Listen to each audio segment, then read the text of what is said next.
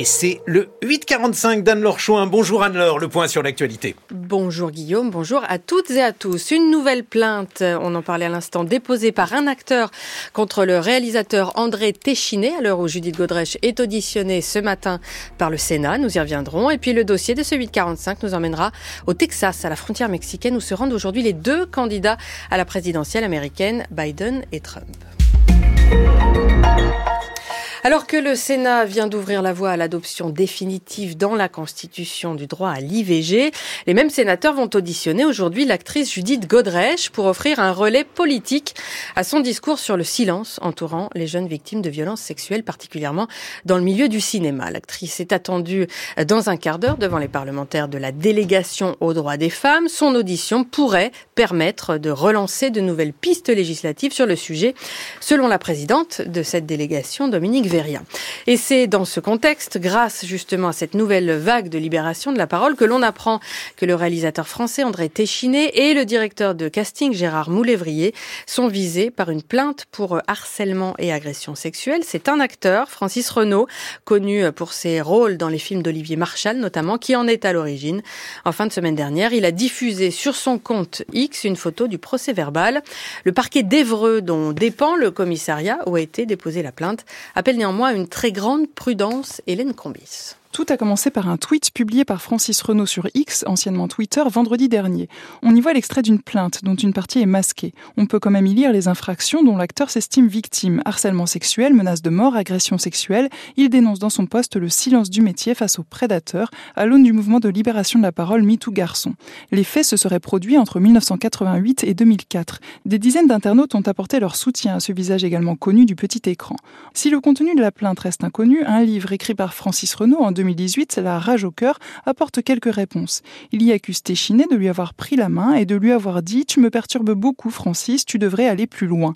Le directeur de casting Gérard Moulévrier, également visé par la plainte, aurait lui porté la main à l'entrejambe de Francis Renaud. Suite au refus de ses avances, le comédien aurait été blacklisté.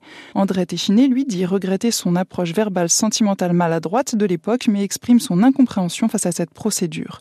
Le commissariat où la plainte a été déposée dépend du parquet d'Evreux que nous avons joint. Procureur, Rémi Coutin, appelle à une très grande prudence à ce stade. Sur la matérialité des faits dénoncés d'abord, se sont-ils ou non produits? Sur la qualification pénale qu'ils sont susceptibles ou non de recevoir ensuite. Enfin, même si les faits se sont produits et qu'ils sont qualifiés pénalement, ils seront très certainement couverts par la prescription. Par ailleurs, un témoin proche du dossier évoque l'agitation de l'acteur lors de son audition il y a une semaine au commissariat. Francis Renaud n'a pas répondu à nos questions. Le dossier sera certainement déféré au parquet de Paris où la majorité des faits se seraient déroulés. Il est d'usage qu'une enquête complète soit diligentée. Hélène Combis. Il tuait cinq personnes et en blessait onze autres le 11 décembre 2018 dans les rues de Strasbourg en plein marché de Noël. Shérif Shekat sera tué deux jours plus tard. Cinq ans après les faits, quatre hommes comparaissent aujourd'hui devant les assises spéciales de Paris pour l'avoir aidé à se procurer des armes notamment. Les juges d'instruction ont retenu la qualification terroriste pour l'un d'entre eux. Et puis à cinq mois des Jeux Olympiques de Paris, Emmanuel Macron inaugure le village olympique à Saint-Denis, épicentre des JO construction bâtie en 7 ans, capable d'accueillir près de 14 500 athlètes avec leur staff et dont les clés vont donc être remises aux organisateurs officiellement ce jour. À Gaza, le ministère de la Santé du Hamas annonce ce matin que le nombre de morts dans l'enclave a dépassé les 30 000 depuis le début du conflit, en majorité des femmes et des enfants. Et puis le gouvernement du Sénégal a approuvé un projet de loi d'amnistie de tous les actes commis au cours des troubles traversés par le pays depuis depuis trois ans. Décision destinée à apaiser la crise autour du report de la présidentielle par le président actuel Macky Sall. Suite du 845 d'Anne Lorchouin avec un dossier consacré au sujet qui est au cœur de la présidentielle américaine, l'immigration et la sécurité à la frontière mexicaine. Sujet crucial au point que les deux principaux candidats qui devraient s'affronter en novembre, Joe Biden et Donald Trump, se déplacent tous les deux dans quelques heures au Texas dans des villes frontières. Biden sera à Brownsville et Trump à Eagle Pass, ville on ne peut plus symbolique. Elle cristallise depuis des mois euh, beaucoup de tensions. Elle donne en effet sur le célèbre Rio Grande qui sépare les États-Unis du Mexique.